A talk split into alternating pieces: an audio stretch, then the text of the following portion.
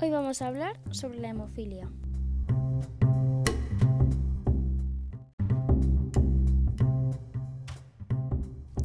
¿Qué es la hemofilia?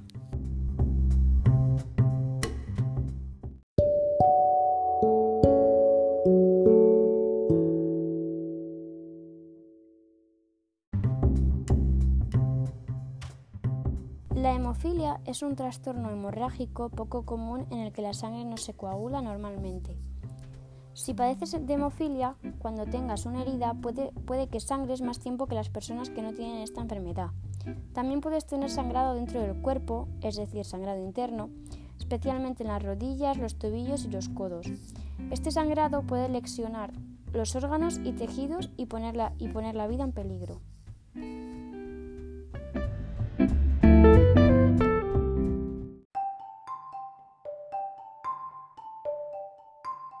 Por lo general, la hemofilia es hereditaria. El término hereditario quiere decir que el trastorno se transmite de padres a hijos a través de los genes. Las personas que nacen con hemofilia carecen de un factor de coagulación o lo tienen en baja cantidad. Existen varios tipos de factores de coagulación. Estos factores actúan con las plaquetas para coagular la sangre.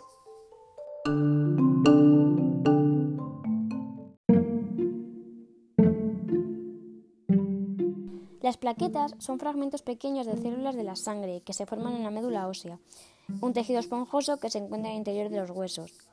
Desempeñan un papel importante en la coagulación de la sangre.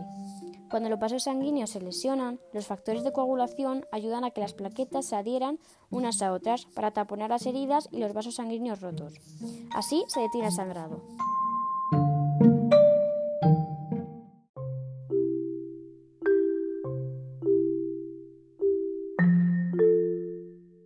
¿Cuáles son los tipos principales de hemofilia?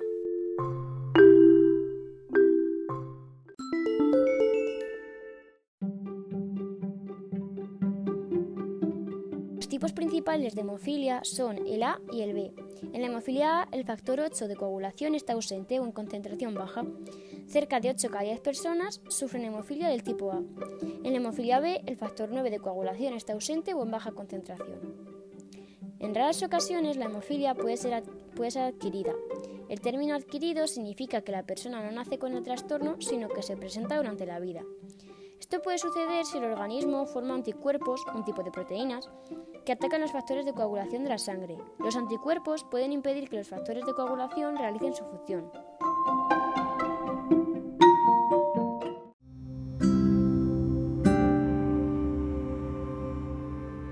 Puede ser leve, moderada o grave, según la cantidad de factor de coagulación que haya en la sangre. Aproximadamente 7 de cada 10 personas que tienen hemofilia sufren la, sufren la forma grave de este trastorno. En las personas que no tienen hemofilia, el factor 8 tiene una, tiene una actividad del 100%. En quienes sufren hemofilia grave, el factor 8 tiene una actividad inferior al 1%. Por lo general, la hemofilia se presenta en los varones, con raras excepciones, cada año nace aproximadamente un niño hemofílico por cada 5.000 niños varones.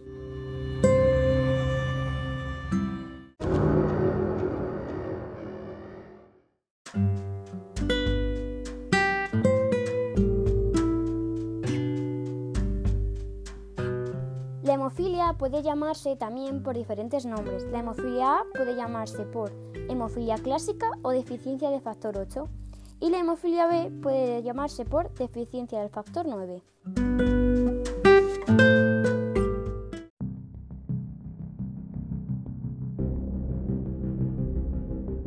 ¿Cuáles son las causas de la hemofilia?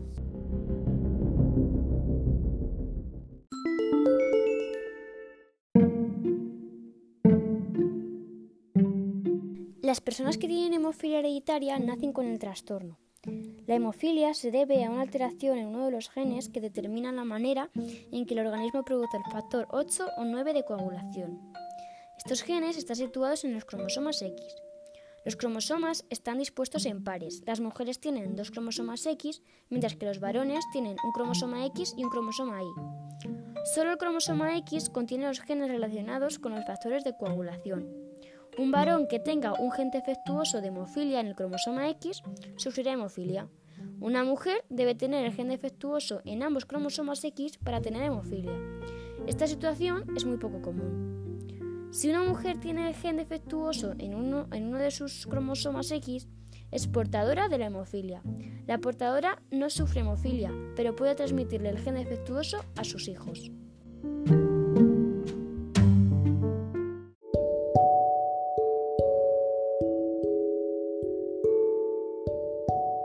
¿Cuáles son los signos y síntomas de la hemofilia?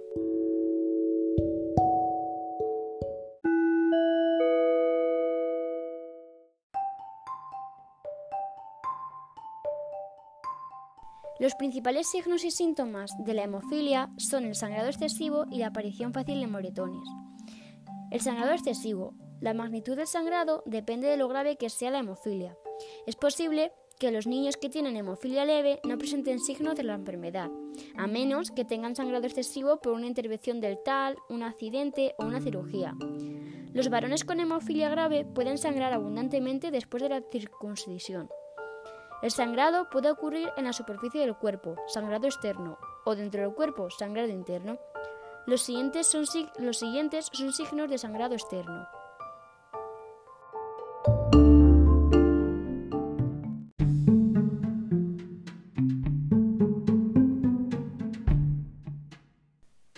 Sangrado de la boca a partir de una cortada o de un mordisco o por la salida o caída de un diente.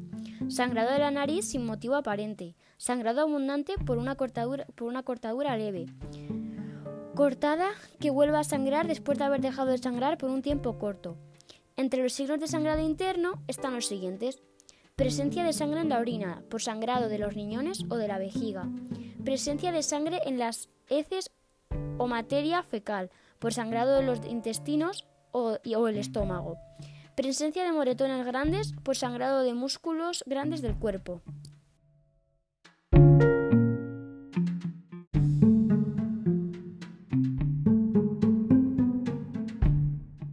Sangrado de las articulaciones. El sangrado de las rodillas, de los codos o de otras articulaciones es otra forma común de sangrado interno en personas que sufren hemofilia. Este sangrado puede presentarse sin que haya una lesión obvia. Al principio, el sangrado causa sensación de presión en la articulación sin que duela realmente y sin que haya signos visibles de sangrado. Luego, la articulación se hincha, se siente caliente al tacto y duele al doblarla. La hinchazón persiste a medida que el sangrado continúa. Con el tiempo se pierde temporalmente la movilidad de la articulación. El dolor puede ser intenso. El sangrado articular, que no recibe tratamiento rápido, puede lesionar la articulación.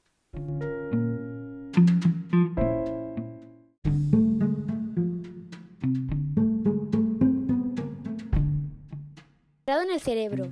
El sangrado interno en el cerebro es una complicación muy grave de la hemofilia. Puede suceder después de un simple golpe en la cabeza o una lesión más grave. Entre los signos y síntomas del sangrado en el cerebro están los siguientes: dolores de cabeza intensos y prolongados o, dolor o rigidez en el cuello, vómito incesante, somnolencia o alteraciones de la conducta, debilidad o torpeza repentina de los brazos o las piernas o dificultad para caminar, vista doble, convulsiones y ataques.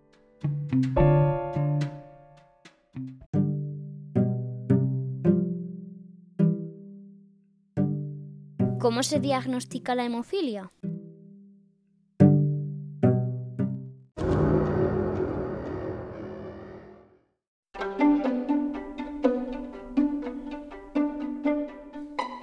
Si parece que tienes un problema de sangrado, el médico te hará algunas preguntas sobre tus antecedentes médicos o los antecedentes médicos familiares.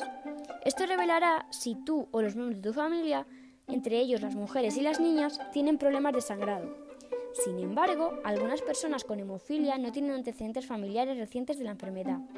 Probablemente el médico también los examine y les ordene unas pruebas de sangre para diagnosticar la hemofilia. Las pruebas de sangre se usan para averiguar lo siguiente. ¿Cuánto tarda la sangre en coagularse? Si la sangre contiene concentraciones bajas de alguno de los factores de coagulación y si la sangre carece completamente de algún factor de coagulación. Los resultados de las pruebas indicarán si el sangrado se debe a hemofilia, qué tipo de hemofilia y qué tan grave es. Las hemofilias A y B se clasifican como leves, moderadas o graves según la cantidad de factor de coagulación 8 o 9 que haya en la sangre.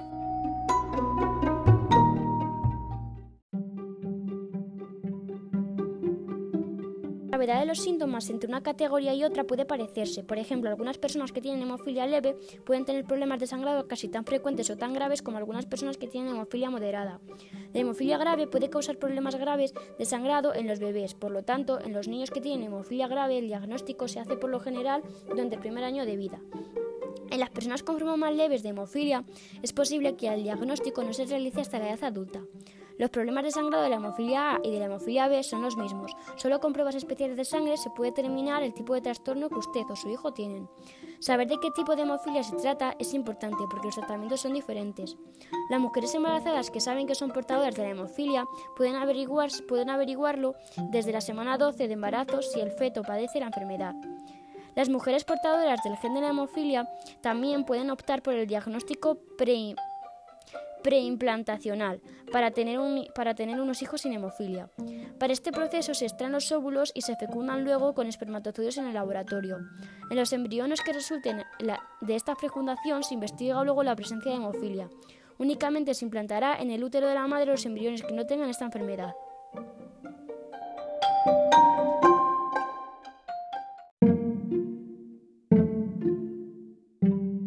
Vamos a hablar sobre cómo se trata la hemofilia.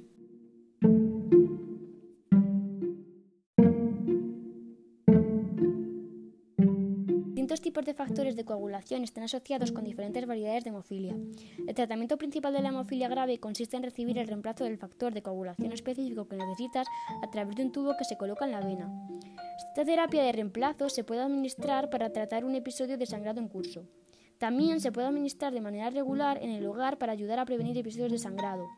Algunas personas reciben terapia de reemplazo continuo. El reemplazo de factor de coagulación se puede hacer a partir de sangre donada. Productos similares, llamados factores de coagulación recombinantes, se fabrican en, en un laboratorio y no están hechos de sangre humana. Otras terapias pueden incluir las siguientes.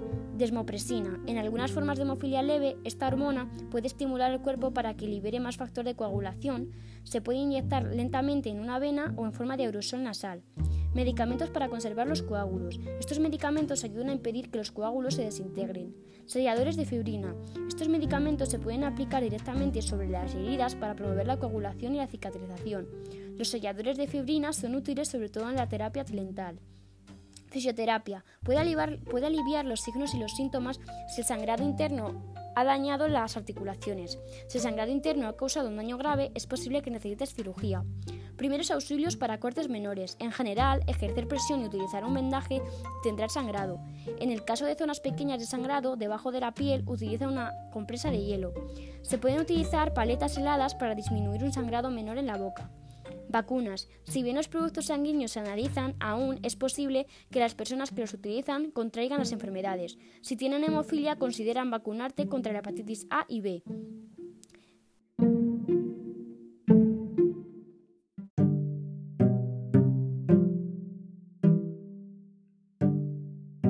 Algunos estilos de vida y remedios para evitar el sangrado excesivo y proteger las articulaciones pueden ser hacer ejercicio con regularidad, evitar, evitar determinados analgésicos, evitar los, los medicamentos con anticoagulantes, tener una buena higiene dental y proteger a tu hijo, por ejemplo, de lesiones que podrían provocarle sangrados.